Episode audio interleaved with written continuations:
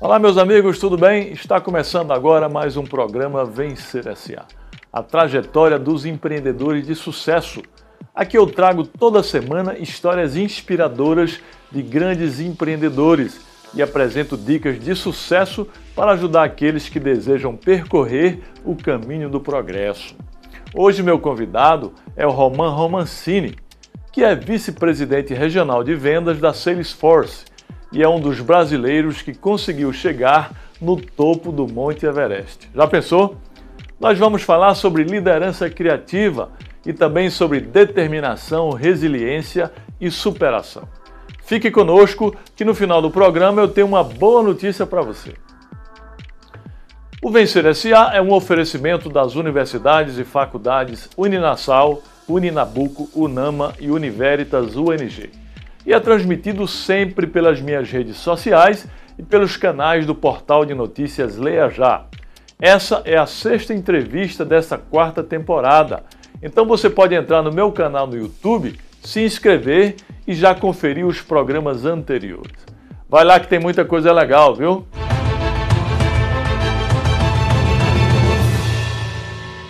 Pois é, amigos, como eu falei, o Roman é um dos poucos brasileiros que já chegou ao cume do Monte Everest. Isso por si só já é um grande feito, mas ele realizou essa façanha depois de quase ter ficado sem andar em um acidente e de ter lutado contra um câncer na garganta. Isso muda tudo, não é?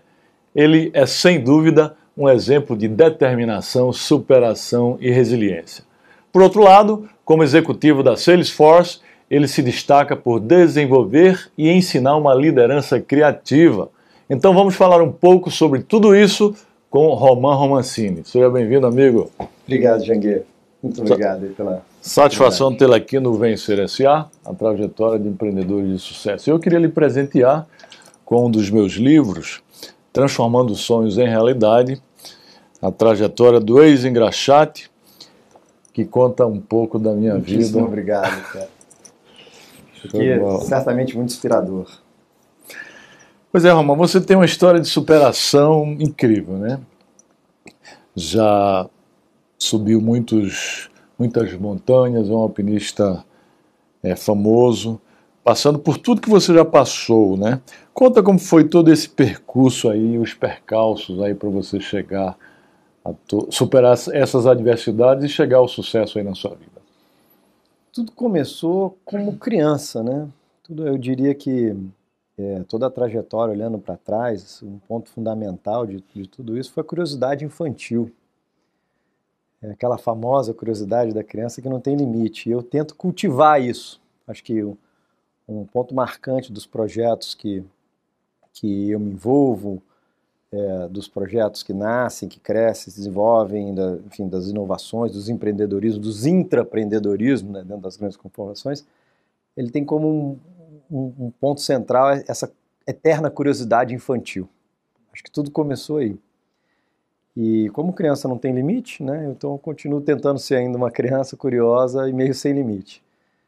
É, é claro que muita coisa aconteceu no meio do caminho, né, é uma história longa, é, entre aquele sonho de criança que nasceu numa enciclopédia, né, nasceu na letra E.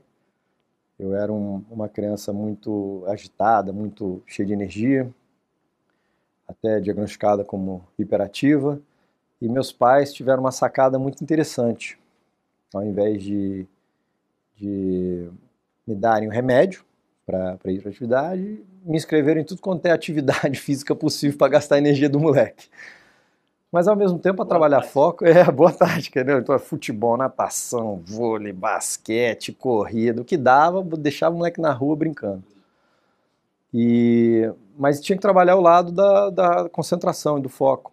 E como eu era muito curioso, eles desenvolveram, é, pegaram esse gancho da curiosidade e me deram duas enciclopédias. A Bárcia Mirador, a famosa, as famosas, né? Bárcia Mirador. E eu comecei a ler.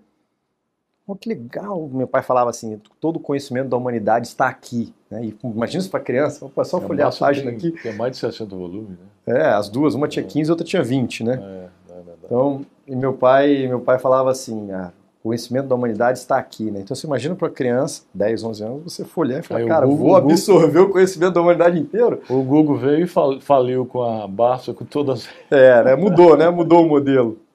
Até mais acessível, porque não é tão pesado para carregar. Eu comecei a ler. Letra A, letra B, letra Foi C, mesmo? letra D. Na letra E, eu vi energia nuclear. Uma criança imaginando um mundo que era todo físico, né? todo concreto, naquele atômico, nuclear. O Sol, a explicação do Sol estava ali na energia nuclear. Ali nasceu o físico. Sou físico por profissão. E continuei a ler. E eu vi uma foto, aquela foto típica, clássica do, da primeira ascensão do Everest? Everest. E eu vindo de Brasília, que não é uma terra muito montanhosa, eu tinha uns 10, 11 anos de idade. É, e então e, olhava para aquela foto e olhava para a janela assim, e na janela você via o, céu encostar na, né, na terra, Brasília, o mais alto que a gente tem lá em Brasília, a Torre de Brasília. Não tem montanha nenhuma, e eu ficava imaginando aquilo como uma antítese da minha vida, né? E aí a curiosidade infantil, fala, cara, eu queria estar lá, imagina você pensar que é o ponto mais próximo da Lua, de ser um astronauta, e eu posso chegar andando, escalando. Obviamente, não tinha a menor ideia né, da epopeia que isso viria a ser, mas, mas ali nascia o romano montanhista. E o primeiro, o primeiro monte, você subiu, subiu quando? Quantos anos? Um, Olha que interessante, eu fui fazer intercâmbio em 92, com 17 anos, pra, fui para Califórnia, fui na, fazer intercâmbio na Califórnia, e eu morei numa, numa região muito montanhosa, perto de uma estação de esqui. A minha primeira montanha eu subi sem querer subir, não com a intenção de escalá-la, mas é- ela surgiu de uma forma muito sutil, que a gente esquiava. Ia até o teleférico e descia. Até o teleférico. Aí começou a ficar chato. Vamos um pouquinho mais acima? Um pouquinho mais acima? Então a gente subia para esquiar. Subia para esquiar. Até que o dia a gente subia até o cume para esquiar. Mas a intenção não era subir, era descer. Mas ali, pô, cara, esse negócio de subir é interessante. Foi minha, minha primeira experiência na neve. Mas o alpinismo entrou mesmo, de fato, na faculdade aqui em Campinas, quando eu voltei do intercâmbio. Tinha uma parede de alpinismo. Hum. E eu comecei a brincar, conhecer as pessoas, pessoas que são ícones do, né, do, do alpinismo brasileiro.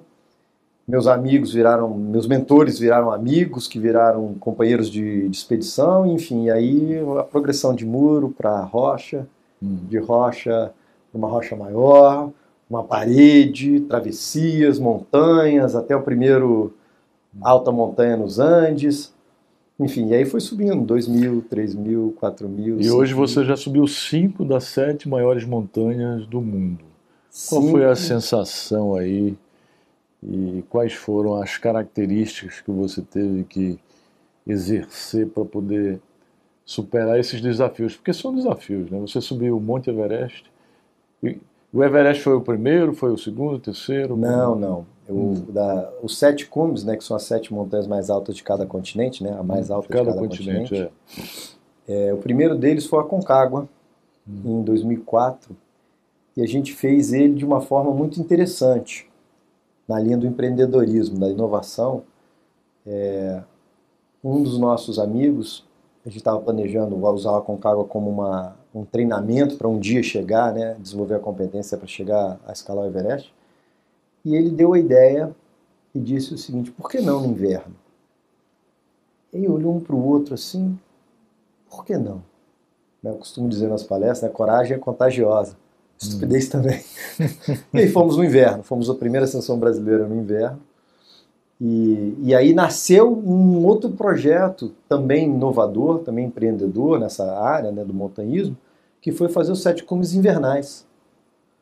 É, e eu descobri que até hoje nenhum ser humano fez os sete cumes invernais. Eu já fiz quatro dos cinco. Que eu já fiz, quatro foram no inverno.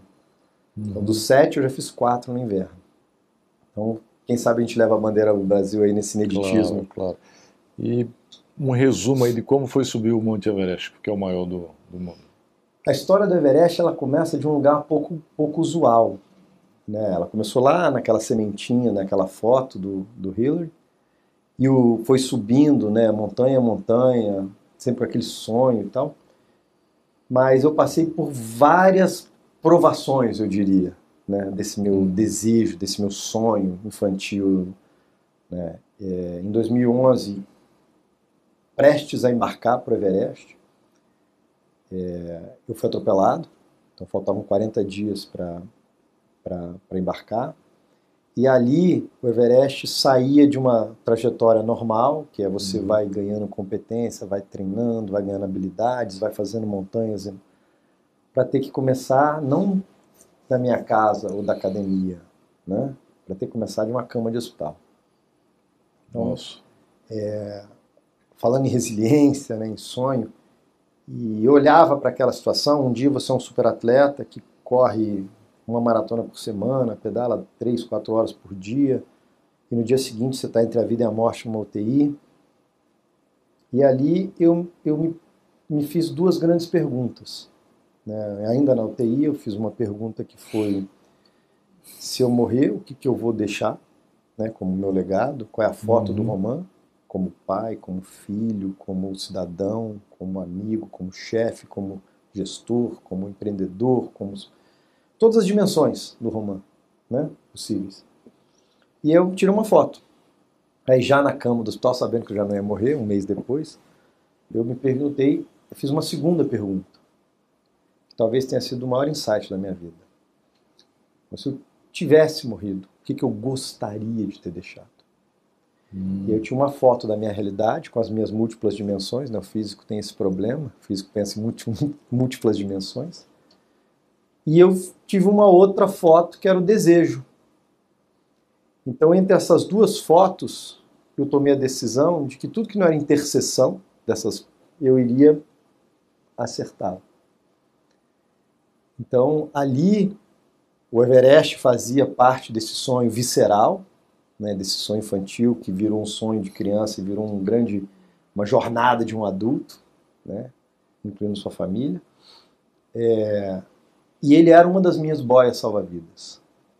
Eu olhava, acordava na cama daquele jeito, todo, enfim, todo tendo que recuperar e seis meses sem poder andar. Era a sua motivação. Ele era uma das. Eu tinha duas grandes motivações. Eu tinha a paternidade, hum. né, que eu olhava para meus filhos. Meu filho mais novo não tinha nem três anos, minha filha tinha acabado de ia completou sete anos, cinco dias depois do meu acidente e falava para eles, falava para mim mesmo assim, eu não posso não ser o pai que eu gostaria de ser, né? Uhum. É, e de tudo isso é uma lição muito grande que eu tiro e converso com meus filhos, meus amigos e nas palestras é, às vezes a gente não escolhe o que acontece com a gente, mas 100% das vezes a gente escolhe a atitude que a gente pode ter em relação a isso. Isso é uma grande lição. Ô Ramon, para subir uma montanha como essa, eu acho que o nível de dificuldade é extremo. Né? Quais são as principais características que uma pessoa deve ter para poder conseguir? Eu me acho um cara ousado, corajoso, mas yeah. não tenho a 50% da coragem para fazer o que você fez. Quais são as principais? Eu acho que hum. qualquer projeto grandioso, é, é, independente de ser uma escalada da montanha mais alta do planeta, ou uma empresa, ou um, ou uma, uma disrupção qualquer, não importa, qualquer projeto de grande impacto, ele tem que ter um propósito.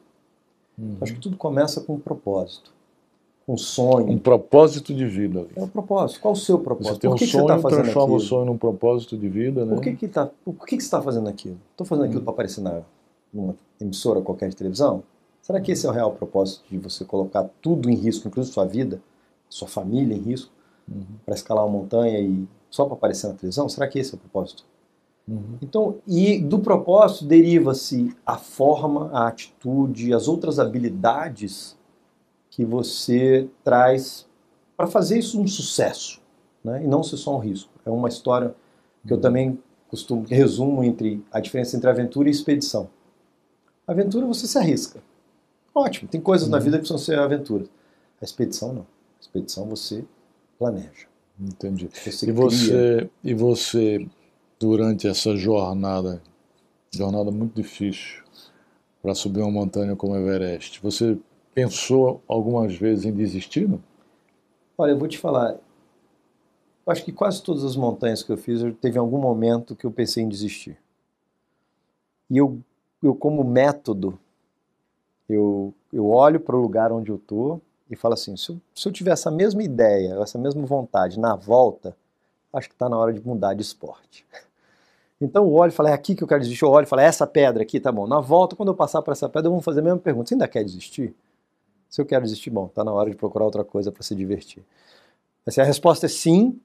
É, é muito difícil você é, é, abdicar de absolutamente tudo, né, inclusive do ar. Né, as, as quatro, Maslow, com a sua pirâmide, de necessidades, definiu quatro grandes necessidades humanas, né? Na verdade, até Maslow esqueceu da quinta, que é o ar, na verdade é a primeira. Mas basicamente você abdica de tudo isso. E tem hora que você chega à conclusão que pode ter sido um grande erro, né? Principalmente com situações de quase morte, né? Uma avalanche, por exemplo, que eu, que eu sofri, que eu tive em 2014 também tentando o Everest é, ou em 2007 no Denali, quando a gente estava na Alasca e quase morremos três vezes no mesmo dia, tem hora que você fala, cara, o que, que eu estou fazendo aqui? né? Será que... É porque no mundo do empreendedorismo a gente diz sonhe um sonho, transforme ele num projeto de vida e lute até realizá-lo sem desistir. Se tiver que desistir, desista de desistir, ou desista de ser fraco. Porque quando você desiste de algo, de um grande propósito, você desiste de tudo que vem depois. Do propósito. Mas às vezes você realmente tem da vontade de desistir, né? Porque o caminho é tão cheio de pedregulhos, de, da caminhada tão árdua que às vezes dá. Não, é, é verdade. Dá assim, vontade, mas a vontade dá e passa. A gente não pode desistir, né? É, exato, não pode ser contaminado pela vontade, né? É, isso é verdade. É, em inúmeras ocasiões, a palavra né, desistir, ela vem, vem à mente, o, o sentimento né, de, de que talvez o preço seja alto demais a pagar, a incerteza do sucesso. Né? Mas é, como, como que eu consegui lidar com muito disso? Primeiro, o motivador, né, o propósito. E o motivador ele não pode ser muito racional. Para mim, ele tem que ser muito emocional. Você tem que ter uma paixão. Então, a disciplina de seguir adiante ela é resultado, e eu costumo falar isso com o meu, meu time, os times que eu, que eu trabalho, que eu crio, que eu treino, é que paixão mais método é igual disciplina, e não o contrário. Paixão mais método igual, igual disciplina. disciplina. O que, que eu quero dizer com isso? Muitos líderes reforçam, reforçam, exigem disciplina, disciplina, disciplina, disciplina, disciplina, disciplina. Eu acho que a disciplina é, é o contrário, ela é consequência de você semear paixão e ensinar método.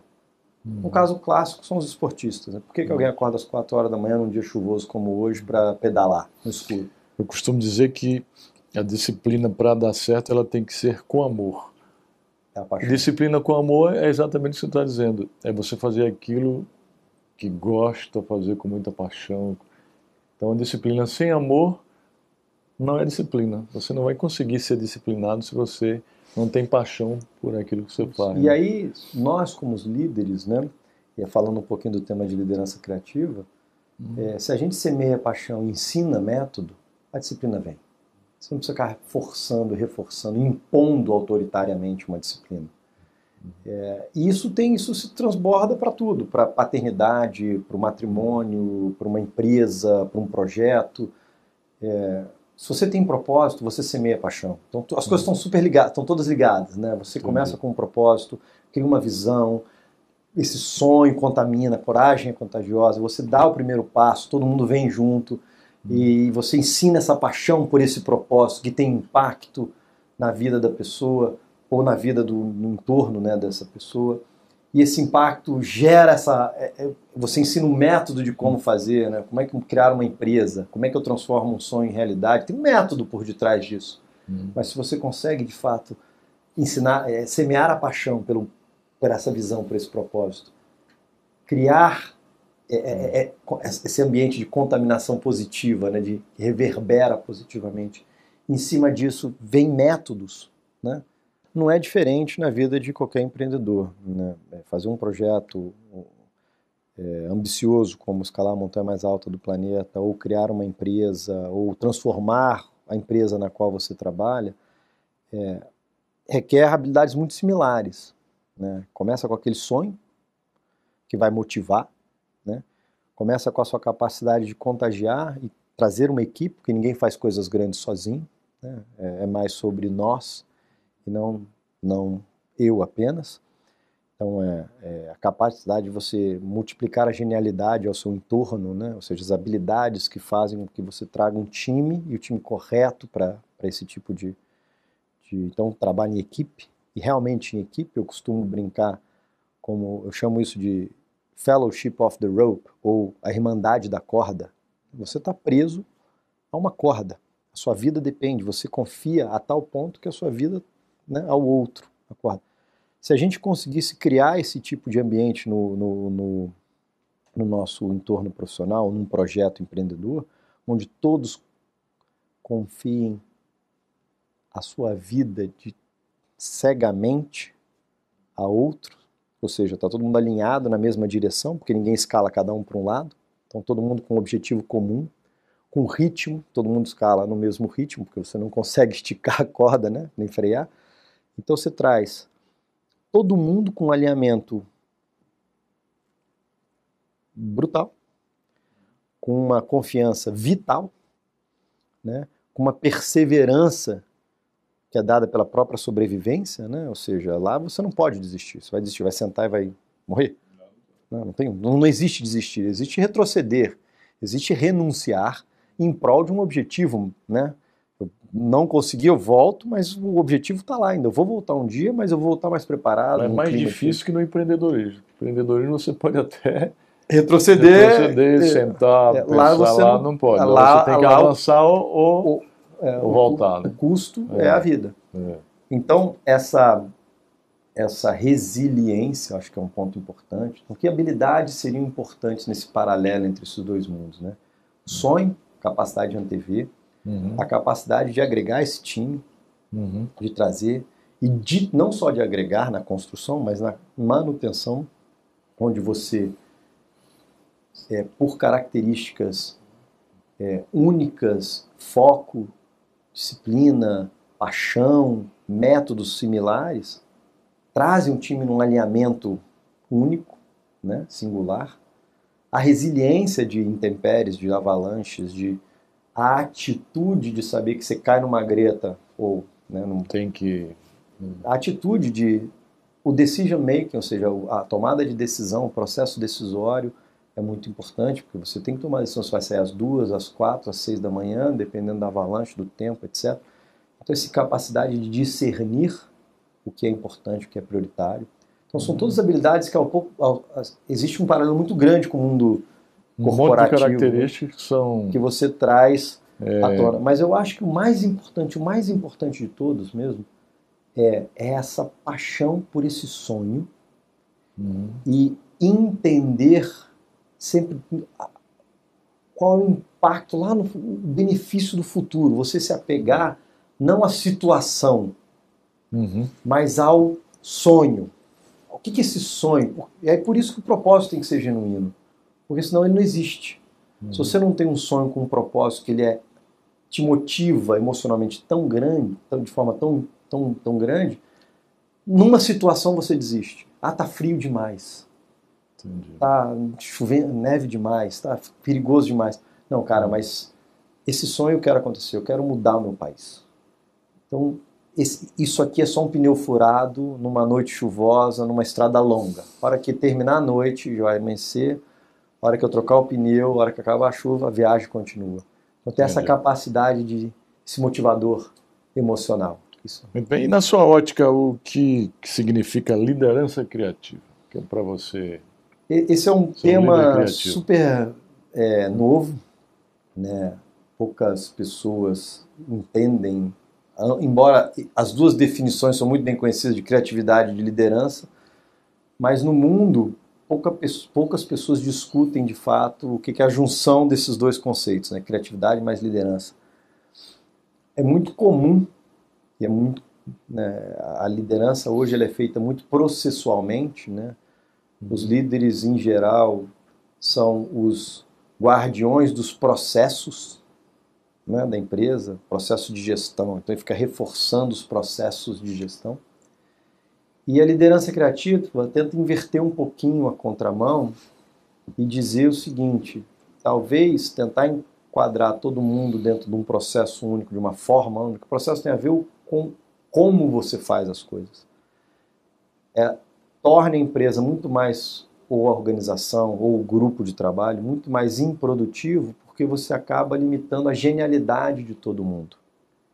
Uhum. Alguém, um dia, com a sua genialidade, criou um processo que deu certo, mas passa a diminuir a genialidade em torno, que pode evoluir.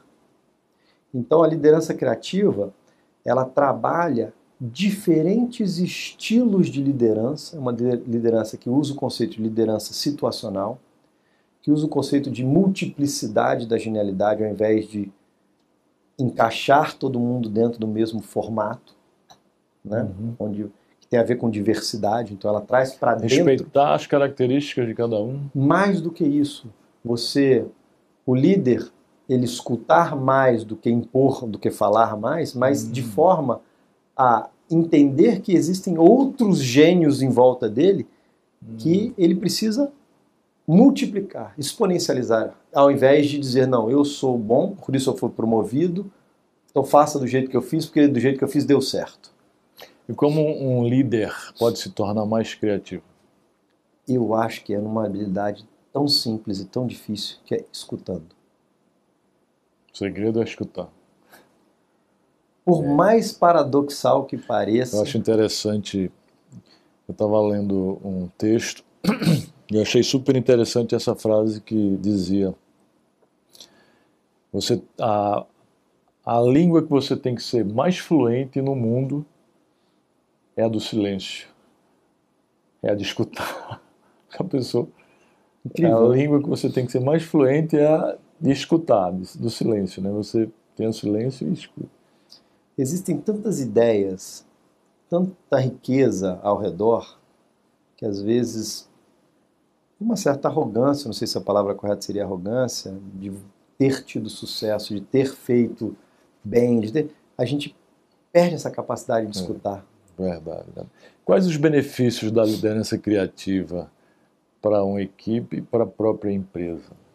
Engajamento, ou seja, você, você traz todo mundo eficiência, eficácia, vislumbrar um potencial que talvez não tivesse nem sendo visto. Uma pessoa enxerga o mundo de um jeito, cinco pessoas podem enxergar um mundo muito maior, muito diferente, muito mais produtivo. Então, a liderança criativa, ela tenta usar cada pecinha não num formato único que compõe aquela engrenagem, mas no melhor formato daquela, daquela pecinha. Então eu tenho um cara extremamente. Ela tem a ver com o que, o como e o porquê. Não só o que e o como. Então a liderança criativa, ela tenta trazer e falar que esse cara é muito bom nisso. Se ele é muito bom nisso, ao invés de eu tentar encaixar no meu jeito de fazer a coisa, deixa ele fazer do jeito dele, porque quem sabe o jeito dele abre uma nova forma de fazer que faz mais rápido, ou que faz com maior retorno, ou que faz de um jeito que a gente não pensou ainda.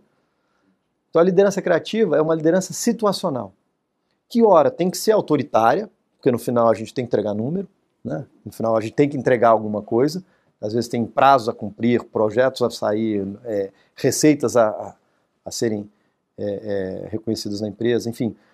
A liderança criativa, ela oscila entre os vários estilos de liderança, muito baseada com quem você está liderando, quando você está liderando e como você está liderando. Então ela leva mais dimensões do que só aquela do processo da empresa, o processo do negócio. Ela leva em consideração, cara, essa pessoa e essas são totalmente diferentes. Essa aqui eu vou tratar de um jeito, essa eu vou tratar de outro, porque desse jeito ambas são 100% aproveitadas, exponencialmente é, Muito bem. potencializadas. Estamos chegando ao fim, né? Porque o tempo é curto, tudo que é bom dura pouco. Vamos à última pergunta. Quais são as dicas que você pode dar para quem quer empreender com criatividade e inovação? Sonhe. Mas sonho sem ação é alucinação. Então tem que ter. Sonho sem ação é alucinação, interessante. Né? É, eu, esse é um lema que eu trago para a vida. É, eu tenho uma mãe psicóloga e um pai publicitário. A minha mãe foi do mercado corporativo, foi diretora do Banco do Brasil de RH e três MBAs, enfim, uma potência de, de mulher, super admirador da minha mãe. E meu pai, uma criatividade, uma potência de ser humano, mas de um lado utópico, viajandão, assim. E com a junção dos dois eu aprendi essa frase. É, né, meu pai é aquele cara que sonha com um mundo diferente, que é supervisionário, 50 anos à frente dele. E minha mãe é aquela que pega essa visão e aterriza num pragmatismo, que eu chamo de, às vezes, pragmatismo robótico. Ela é pragmática, né? É, eu, e isso é fantástico. Se você, para um, um empreendedor, se ele tiver essa capacidade de sonhar, não é grande, é, é megalomaníaco, igual uma criança. Uhum. A criança ela é megalomaníaca. Assim como eu sonhei com o Everest, que eu sonhei em ser um físico quando eu tinha 10, 11 anos de idade, é, porque não tinha limites. Né? Nós somos Qualquer um tem essa capacidade. E ao mesmo tempo você trazer esse lado pragmático de dizer, cara, eu estou preso ao meu sonho, essa é minha, minha meu combustível infinito. É aqui que eu me motivo, eu tenho meu coração está no sonho. E ao mesmo tempo eu tenho a capacidade pragmática de saber que eu tenho que subir uma montanha de um muro, depois uma rocha, depois uma montanha de mil, dois mil, três mil, e seguir o passo. Ou seja, é, é fundamental a ação. Sonho sem ação é alucinação ou frustração. Legal. Eu costumo dizer que não basta sonhar, né? O sonho é apenas o primeiro passo, é o mapa para se alcançar algo na vida. Você tem que sonhar, transformar seu sonho num projeto de vida, com muita determinação, muito trabalho, muita luta, muita disciplina lutar diuturnamente, aí sim, aí o sonho pode se transformar em realidade. Exatamente isso que você definiu em três palavras: sonho sem ação é apenas elucidação. Muito bem, amigos, estamos chegando ao fim. Vamos ver agora as principais lições que o Romanos passou ao longo dessa entrevista. Primeira lição do Romano ao longo de sua entrevista é que todos nós temos que ter um propósito de vida, né?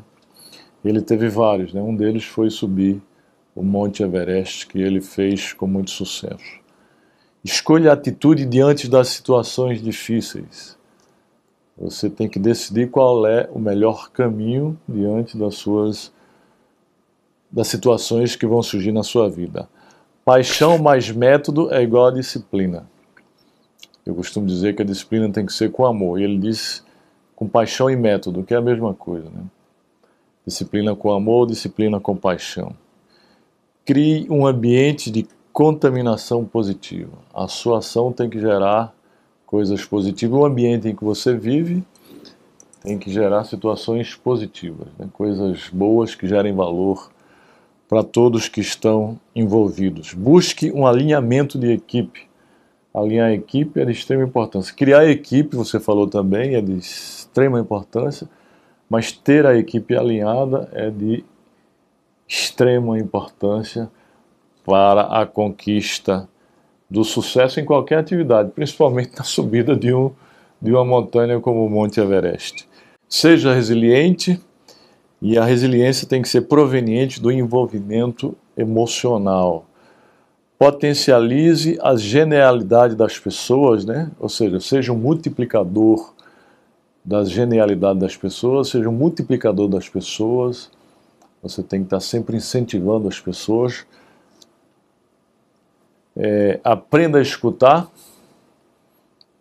porque é mais importante escutar do que ficar falando.